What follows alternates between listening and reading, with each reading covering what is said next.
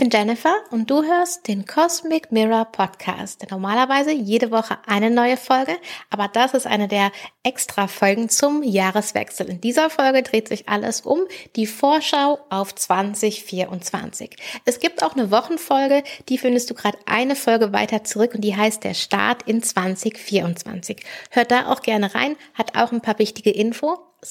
Aber jetzt würde ich sagen, los geht's. Und wir starten in die Vorschau für 2024 mit einer Frage. Und zwar wurde ich gefragt, woher weiß man, ob es ein Mars- oder Venusjahr wird? Oder für irgendeinen anderen Planeten und was wird 2024 für ein Jahr und auf wen hat das besonderen Einfluss. Also diese Sache mit dem Sonnenjahr 2024, was du dann oft so auf Zeitschriften liest, so das große Jahreshoroskop für das Sonnenjahr 2024, das basiert auf der chaldäischen Reihe das geht tatsächlich noch ein paar hundert Jahre ähm, vor Christus auf Menschen, die da gelebt haben und sich mit Astrologie und Astronomie beschäftigt haben, zurück. Und das sind die, die Reihe ist sortiert nach den sieben traditionellen Planeten und ihrer Bewegungsgeschwindigkeit von dem langsamsten Planeten Saturn zum schnellsten dem Mond. Und 2024 gehört jetzt zur Sonne, 2025 gehört dann zu Venus, 2026 Merkur, 2027 Mond, 2028 wieder Saturn, 2029 Jupiter, 2030 Mars, 2031 wieder Sonne und so weiter und so fort. Wen wird es am meisten beeinflussen? Ich persönlich arbeite nicht mit dieser Technik oder dieser Art von Einteilung, was für ein Jahr es ist. Ich würde mir jetzt vorstellen, dass wenn du in einem Sonnenjahr geboren bist, dass dann so ein Sonnenjahr für dich vielleicht auch besonders relevant ist.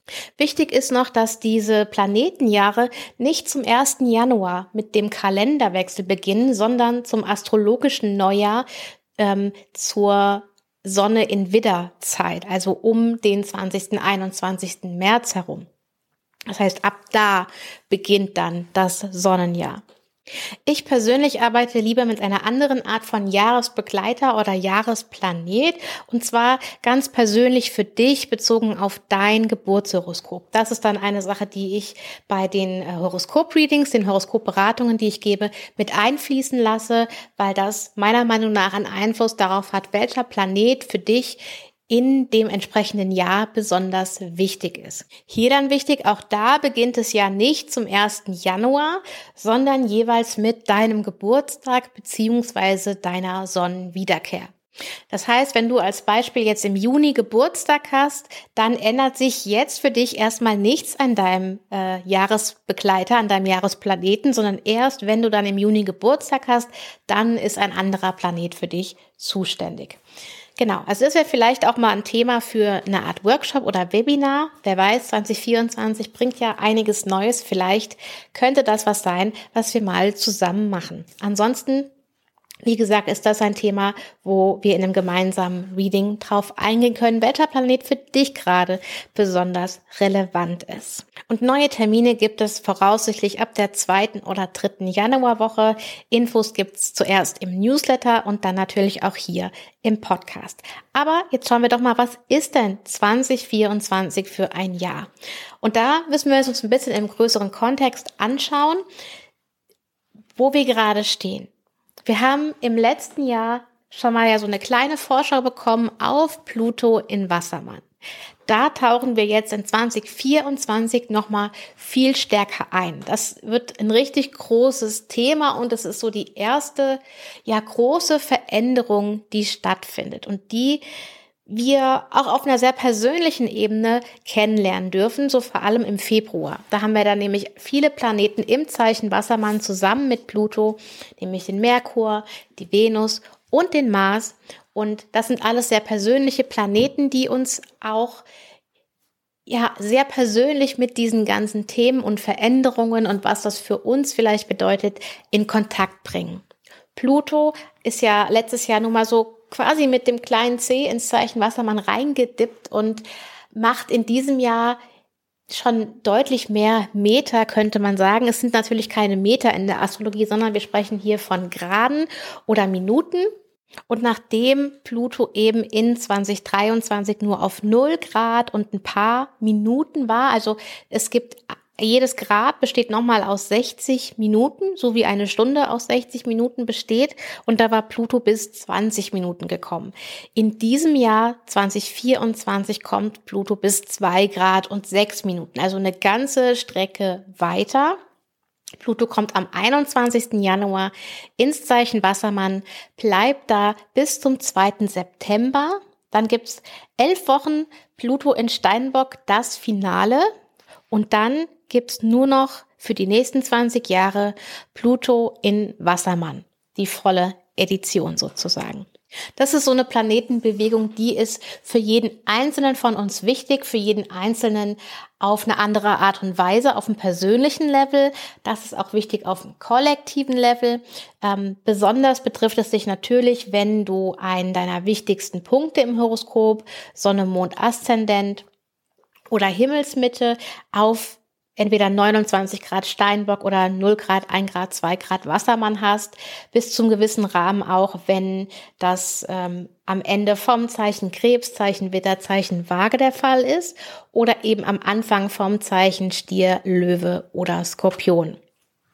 Ähm, es trifft, denke ich, auch zu, wenn du einen Planeten auf einem dieser Grad hast, weil dann eben eine unmittelbare Interaktion von Pluto zu deinem Geburtsplaneten stattfindet.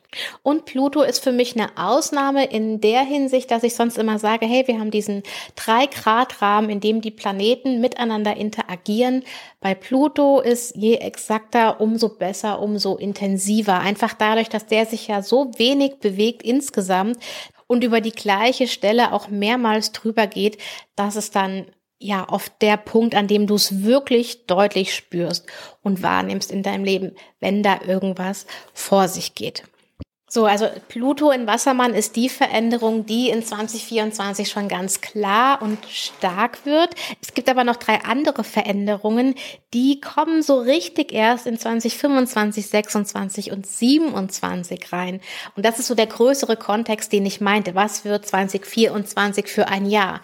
Es ist quasi so ein Zwischendrin-Jahr, vielleicht eine Brücke zwischen alt und neu, wo bei vielen Dingen klar wird, hey, hier ist irgendwo das Ende von dem Zyklus erreicht und da kommt was anderes, aber wir sind noch nicht ganz da.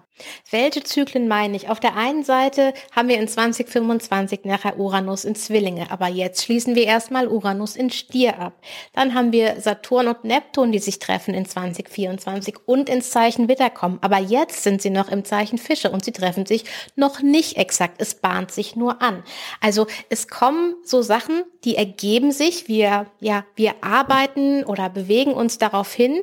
Dinge entwickeln sich in diese Richtung, aber es kommt noch nicht zu diesem super Wendepunkt. Und doch ist 2024 ein ganz wichtiges Jahr, in dem wirklich auch viel Bewegung ist und viel los ist und auch sehr viel, ja, Dynamik und Innovation enthalten ist. Im letzten Jahr habe ich ja eine Folge gemacht, in der ich gesagt habe, was sind für mich die fünf wichtigsten astrologischen Ereignisse. Und so ähnlich will ich es mal jetzt zusammenfassen, aber ich weiß nicht, ob wir auf fünf kommen oder auf mehr oder auf weniger. Also das erste ist natürlich Pluto in Wassermann. Das habe ich ja jetzt schon kurz angesprochen. Das passiert noch im Januar in dem Steinbock-Mondzyklus und wir haben dann im Februar die Gelegenheit, das auf einer sehr persönlichen Ebene für uns zu erfahren, was es für uns wahrscheinlich bedeutet. Dann haben wir die Frühlingstag- und Nachtgleiche und ab hier wird's dann wirklich richtig spannend und interessant. Dann fängt eine sehr intensive Zeit an. Das, das Frühjahr, wie auch im letzten Jahr, hat es ja irgendwie in sich. Wir haben dann nämlich sowohl die erste Finsternissaison und starten diesmal mit einer Mondfinsternis am 24. 25. März auf 5 Grad Waage haben dann eine Sonnenfinsternis am 8. April auf 19 Grad Widder Parallel dazu haben wir die Annäherung von Jupiter mit Uranus, dieses Treffen, was im Zeichen Stier noch stattfindet, da ist so die heiße Phase vom 3. April bis zum 8. Mai und das exakte Treffen am 20. April. Und wir haben gleichzeitig auch noch einen rückläufigen Merkur im Zeichen Widder. Also da sind sehr viele Dinge auf einmal los. Fast vergessen hätte ich jetzt noch das Treffen von Mars mit Saturn, was auch noch innerhalb dieser Zeitperiode stattfindet. Also da sind ganz viele Interaktionen und verschiedene Level und Ebenen. Das eine oder andere würde dich vielleicht persönlich betreffen. Das andere ähm, erfährst du mehr durchs Kollektiv oder durch Menschen in deinem Leben. Aber Langeweile wird im Frühjahr 2024 höchstwahrscheinlich nicht aufkommen. Dann starten wir in den Mai und bringen da ein paar von diesen angefangenen Dingen zu Ende, wie zum Beispiel die Rückläufigkeit von Merkur, ähm, Pluto wird dann rückläufig, hat so seinen Maximalpunkt erreicht, bleibt aber noch weiter im Zeichen Wassermann. Und dann zum Ende Juni wechselt Jupiter ins Zeichen Zwillinge. Das ist dann Jupiter in einem neuen Lebensbereich in deinem persönlichen Horoskop. Das heißt, die Kraft von Jupiter, sag ich mal, in der es um Expansion, um Wachstum, um Kohärenz geht, die ist jetzt im Tempel von Merkur. Das dann wieder für dich relevant, wenn du Planeten im Zeichen Zwillinge hast oder wichtige Punkte, insbesondere wenn es eben Sonne, Mond und Aszendent sind. Auch für die Jungfrauen ist das ein positiver Aspekt, also Sonne, Mond, Aszendent, Jungfrau oder ein wichtiger Planet da, weil Jupiter hier zwar in einer Spannung ist, aber die Jupiter-Spannung in diesem Fall ist eine positive. Die anderen beiden beweglichen Zeichen haben natürlich auch Kontakt zu Jupiter, dann das einmal Schütze, der eigene Tempel von Jupiter und das Zeichen Fische, wo ja Saturn noch ist. Zu Jupiter-Saturn kommen wir nachher nochmal. Ähm, also hier auch gute Möglichkeiten mit Jupiter an dieser Stelle. Und natürlich dann die anderen Luftzeichen, Waage und Wassermann, sollten auch davon profitieren. Wassermann, ist da nicht Pluto unterwegs? Genau, wenn äh, Jupiter zur Tür reinkommt im Zwillinge-Tempel, dann hat er direkt eine Harmonielinie zu Pluto. Das heißt, was auch immer Pluto so bewegen will, vorwärts bringen will, da kommt jetzt direkt die Unterstützung von Jupiter und auch andersrum. Also hier startet dann nochmal eine ganz besondere Dynamik, die uns nochmal, ja, wahrscheinlich ganz viel Expansion von Neuem gibt. Und dann kommen noch auch Venus und Merkur und die Sonne, alle haben dann eine Party im Zeichen Zwillinge und wahrscheinlich wird der Mai, Juni ein besonders expansiver Monat mit vielen Innovationen, mit neuen Sachen, mit ja, wo so viele Infos und Sachen kommen, dass du auf der einen Seite total begeistert bist und irgendwie wow. Und es kann aber auch dann halt viel sein. Ende Juli kommt dann auch Mars ins Zeichen Zwillinge und wird da dann im August auch ein Treffen mit Jupiter haben. Und Mars-Jupiter-Treffen, die haben auch eine ganz besondere Dynamik und in diesem Jahr scheint dieses Treffen von den beiden in einen Prozess eingewoben zu sein, der sich sogar auch bis in 2025 zieht. Das schauen wir uns dann natürlich zu gegebener Zeit näher an, aber wichtig schon mal hier so eine Verknüpfung zu haben. Es kommt erstmal ganz, ganz viel Vorwärtsenergie bis in den Sommer rein und dann Ende Juli, August kommen wir in sowas wie, ich nenne es mal Anpassungs- oder Adaptionsphase oder was machen wir dann jetzt wirklich mit dem ganzen neuen Zeugphase? Ähm, wir haben nämlich, sobald Jupiter ins Zeichen Zwillinge kommt, ist er auch in einer Spannung zu Saturn. Saturn ist ja im Zeichen Fische. Und Richtung August, September kommen die beiden sich sehr nah. Also da kommen sie in diesen drei Grad Interaktionsrahmen, wo ganz klar ist, hey, wir haben in der realen Welt dieses und jenes Problem. Hier ist Jupiter mit den ganzen neuen Möglichkeiten. Ähm, wie passt das zusammen? Oder du könntest es auch so sehen, welche neuen Lösungsmöglichkeiten haben wir für bestimmte Probleme? Also es kann auch eine sehr innovative, erfinderische Zeit sein. Wir kommen an den äh, ähm, Realitäten der Welt oder den Hindernissen von Saturn nicht vorbei, aber wir finden wahrscheinlich möglicherweise kreative, neue, interessante Lösungswege. Und wahrscheinlich wirkt es auch so ein bisschen dämpfend, auch vielleicht die, vielleicht Überbegeisterung für das Neue in Relation zu dem, was schon da ist oder was alt ist. Also es geht ja auch oft drum, wenn du irgendwas neu machst, dann bist du erstmal, ja, total Feuer und Flamme für was und super begeistert. Und trotzdem merkst du dann, okay, ich muss es an bestimmte Gegebenheiten anpassen. Ich muss meinen Rhythmus damit finden. Ich muss rausfinden, in welchem Maß ist das das Richtige für mich? Wie kann ich gesund damit umgehen und so weiter und so weiter. Und diese, dieser Prozess, der beginnt so August, September und der wird dann nochmal intensiver Richtung Dezember. Der September ist dann wieder auch ein sehr äh, interessanter und gut gefüllter Monat, möchte ich sagen. Zum einen kommt Pluto ja nochmal zum allerletzten Mal zurück ins Zeichen Steinbock für elf Wochen. Wir haben außerdem die nächste Finsternissaison und starten da mit einer Mondfinsternis im Zeichen Fische. Ähm, das ist also jetzt auch schon mal so eine Vorschau auf 2025, 26, wenn die Mondknoten sich in den Zeichen Fische und Jungfrau befinden. Diese Mondfinsternis findet am 17., 18. September statt auf 25 Grad Fische. Neptun ist auch noch mit im Spiel es wird wahrscheinlich eine, ja, so eine Art Vorschau, kann ich mir gut vorstellen. Und das wird dann nochmal gefolgt von einer Sonnenfinsternis im Zeichen Waage, 10 Grad Waage am 2. Oktober. Und gerade diese zweite Sonnenfinsternis scheint besonders wichtig zu sein und vielleicht weitreichendere Effekte, Konsequenzen, Nachdenken etc. Äh, mit sich zu bringen. Denn Mars kommt Anfang September ins Zeichen Krebs. Mars ist schon ein bisschen langsamer unterwegs. Insgesamt haben wir Mars acht Wochen lang im Zeichen Krebs. Normalerweise braucht er so sechs, sieben Wochen in einem Zeichen. Und nur wenige Tage nach dieser Sonnenfinsternis in Waage kommt Mars in den Schattenbereich, also in den Bereich, in den er auch zurückkehren wird im Rahmen seiner Rückläufigkeit. Und Jupiter bleibt stehen, ist also auch an einem Grad, zu dem er zurückkehren wird. Allerdings erst im Frühjahr 2025. Also hier kommt diese Verbindung von Mars und Jupiter rein, die ähm, ja, hier quasi an dieser Finsternis so eine Art Startpunkt zu haben scheint. Ob es nachher sich tatsächlich so verknüpft, werden wir sehen, aber das wäre jetzt meine Vermutung, dass es hier etwas miteinander interagiert. Im November wechselt Mars dann das erste Mal ins Zeichen Löwe. Und Saturn wird wieder direkt, der ist ja im Zeichen Fische unterwegs, macht da auch sehr viele Grad, kommt dieses Jahr insgesamt bis zu, warte, ich muss kurz schauen, 19 waren es, glaube ich. Ja, 19 Grad Fische.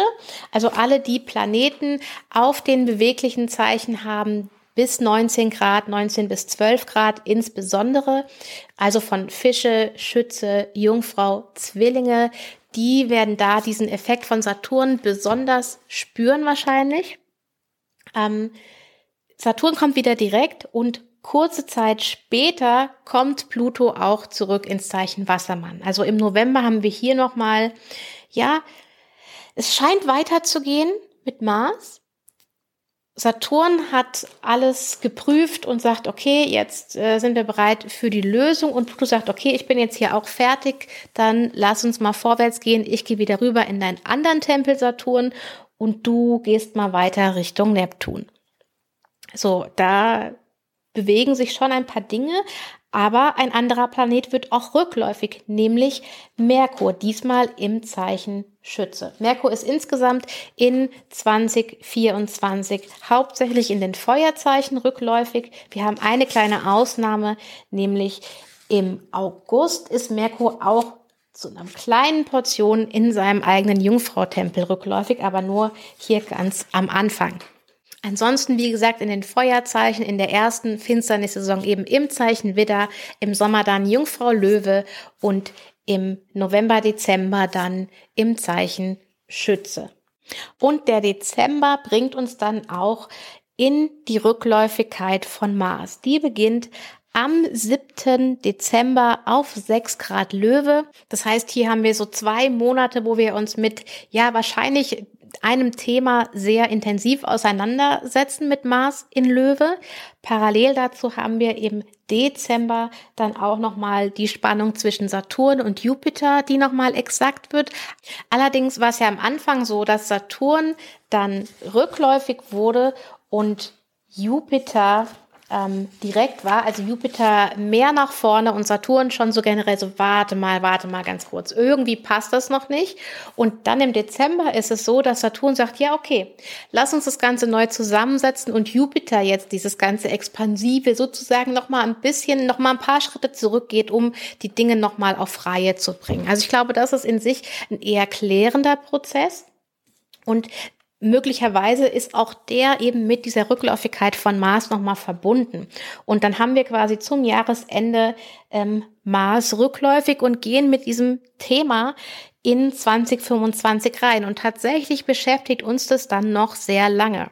Mars in Krebs haben wir dann nochmal für dreieinhalb Monate und bis Mars dann aus dieser Rückläufigkeitszone herauskommt, ist es Anfang Mai. Und es ist spannenderweise der gleiche Moment, in dem Jupiter aus seinem äh, Rückläufigkeitsbereich auch rauskommt, also auf neues Gebiet geht und äh, ja bereit ist da auch das nächste Kapitel zu starten. Also hier ist meiner Meinung nach auf jeden Fall eine Verknüpfung. Vielleicht hat es auch was damit zu tun, worauf wir uns zurückbesinnen müssen, ähm, was wichtig ist, damit wir bereit sind für das Neue, dass wir da gut angepasst sind und ähm, das gehört auch zu den Dingen, die ich für dieses neue Jahr für besonders wichtig halte. Also es ist ein sehr dynamisches Jahr, es wird vieles Neues kommen, wir werden vielleicht wirklich, vielleicht gibt es wirklich bahnbrechende Innovation und Entwicklung. Und dann sind wir natürlich auch darin gefragt, damit verantwortungsvoll umzugehen und es im besten Wissen und Gewissen und Nutzen einzusetzen und ja, vielleicht noch mal einen Moment länger darüber nachdenken, bevor wir, weiß ich nicht, irgendwelche Feldversuche starten oder ich weiß ja nicht genau, was es sein wird. Es sind wahrscheinlich, werden es schon technologische Sachen sein, medizinische Sachen sein, vielleicht auch landwirtschaftliche Dinge sein. Ähm, da ist ja ganz, ganz viel, ähm, was möglich ist. Und es scheint ja auch so der Weg zu äh, Uranus in Zwillinge zu sein, der dann auch in 2025 da auf uns wartet und dieses Feld, diese Dynamik weiter bespielt, der, der Innovation in diesen verschiedenen Bereichen. Und ja, jetzt habe ich dich ein Stück weit bis in 2025 reingeführt, aber das finde ich wichtig im Kontext von 2024, weil der Übergang von 2024 auf 25 ist vielleicht noch mehr als sonst eigentlich nur ein kalendermäßiger Übergang, aber der Prozess, in dem wir uns dann gerade befinden, der ist noch lange nicht fertig und der führt uns in 25 und dann da zu den entsprechenden Wendepunkten und ich sag mal tatsächlichen Veränderungen und Neustartmomenten. Was möchte ich dir mitgeben für 2024? Ähm, ich, oder was, was denke ich, was ist die beste Herangehensweise für dieses Jahr? Ich würde sagen, starte jetzt im Januar mit einer guten Basis sozusagen. Schau, welche Dinge gerade für dich wichtig sind und wie du dich kümmern möchtest, die du so ein bisschen, ich sag mal, auf Reihe bringen möchtest. Und dann lass auch Raum. Ich glaube, das finde ich persönlich ganz wichtig, dieses Jahr nicht anzugehen mit dem Masterplan, was da alles in dem Jahr alles passieren soll. Also klar, du kannst, leg dir gerne einen Weg zurecht, aber sei offen dafür und sei bereit dafür, hab Raum dafür, dass du diesen Plan anpassen kannst, dass du ein bisschen mit dem, was in der Welt passiert, in deinem Leben passiert, interagieren kannst, eine Flexibilität, eine Neugier, ein Interesse, eine Offenheit, aber gleichzeitig sei dir auch bewusst, was dir tatsächlich wichtig ist. Vielleicht kommt ein Moment im Jahr, wo man sich mitreißen lassen möchte von einer Dynamik, die im Gange ist. Und es ist natürlich immer wichtig, wie gesagt, auf der einen Seite offen zu sein, aber auf der anderen Seite auch gut in dich reinzuhören. Ähm, was ist dir wichtig? Was sind deine Werte? Äh, wie möchtest du dich positionieren? Äh, was ist deine Skepsis vielleicht auch? Die darf auch Raum haben. Und ich glaube auch das Thema Selbstfürsorge wird wieder ein ganz, ganz wichtiges Thema sein, dass da wirklich du gut auf dich achtest. Gerade wenn viel Bewegung und Dynamik ist, finde ich, ist das nochmal was, was ganz, ganz wichtig ist. Also ich finde es immer wichtig, aber gerade in dynamischen Zeiten nochmal extra. Und um jetzt nochmal zu sagen, was halte ich für die wichtigsten astrologischen Ereignisse in 2024, da ist natürlich einmal Pluto in Wassermann, dann beide Finsternis-Saisons, sagt man das so? Ja. Dann ähm, das Treffen von Jupiter und Uranus in unserem metaphorischen Garten im Zeichen Stier, dann der Wechsel von Jupiter ins Zeichen Zwillinge und diese Spannung mit Saturn, die ja auf so einen Anpassungsprozess schließen lässt und dann natürlich zum Jahresfinale die Rückläufigkeit von Mars. Im Podcast schauen wir uns natürlich dann jeweils, wenn es passiert, sozusagen nochmal immer die Vorschau für die Woche an. Vielleicht gibt's auch mal wieder eine Monatsvorschau-Folge. Auf jeden Fall gehen wir auf alles nochmal im Detail ein. Einige von euch hatten sich jetzt auch für die Vorschau eine Vorschau für die Aszendenten jeweils gewünscht. Ähm, da weiß ich tatsächlich noch nicht, ob ich das schaffe. Muss ich schauen, was meine Zeit zulässt. Ich arbeite ja aktuell an der Überarbeitung der Cosmic Mirror Seite, dass die nochmal ein Update bekommt und ich möchte die auch im Januar auf jeden Fall noch eher in der ersten Hälfte wieder ähm, freischalten, dass sie zugänglich ist. Ich habe vor, wieder die Reading-Termine anzubieten und sehr wahrscheinlich auch mit einem extra Angebot jetzt zum Jahreswechsel und der Energie für 2024. Also da darfst du gespannt sein. Aber wie gesagt, wenn ich Zeit und Raum dafür habe, dann gibt's auch noch die Aszendentenhoroskope. Ja, jetzt wäre ich auf jeden Fall gespannt, was du dir aus dieser Folge so mitnimmst, was für einen Eindruck du von 2024 bekommen hast über diese Vorschau. Oder vielleicht auch gerne, was du dir für dich so vornimmst für 2024. Ich sage danke, dass du da bist. Danke, dass du zuhörst. Wenn dir die Folge gefallen hat, dann freue ich mich sehr, wenn du den Podcast abonnierst und teilst und gerne auch mit Sternchen bewertest.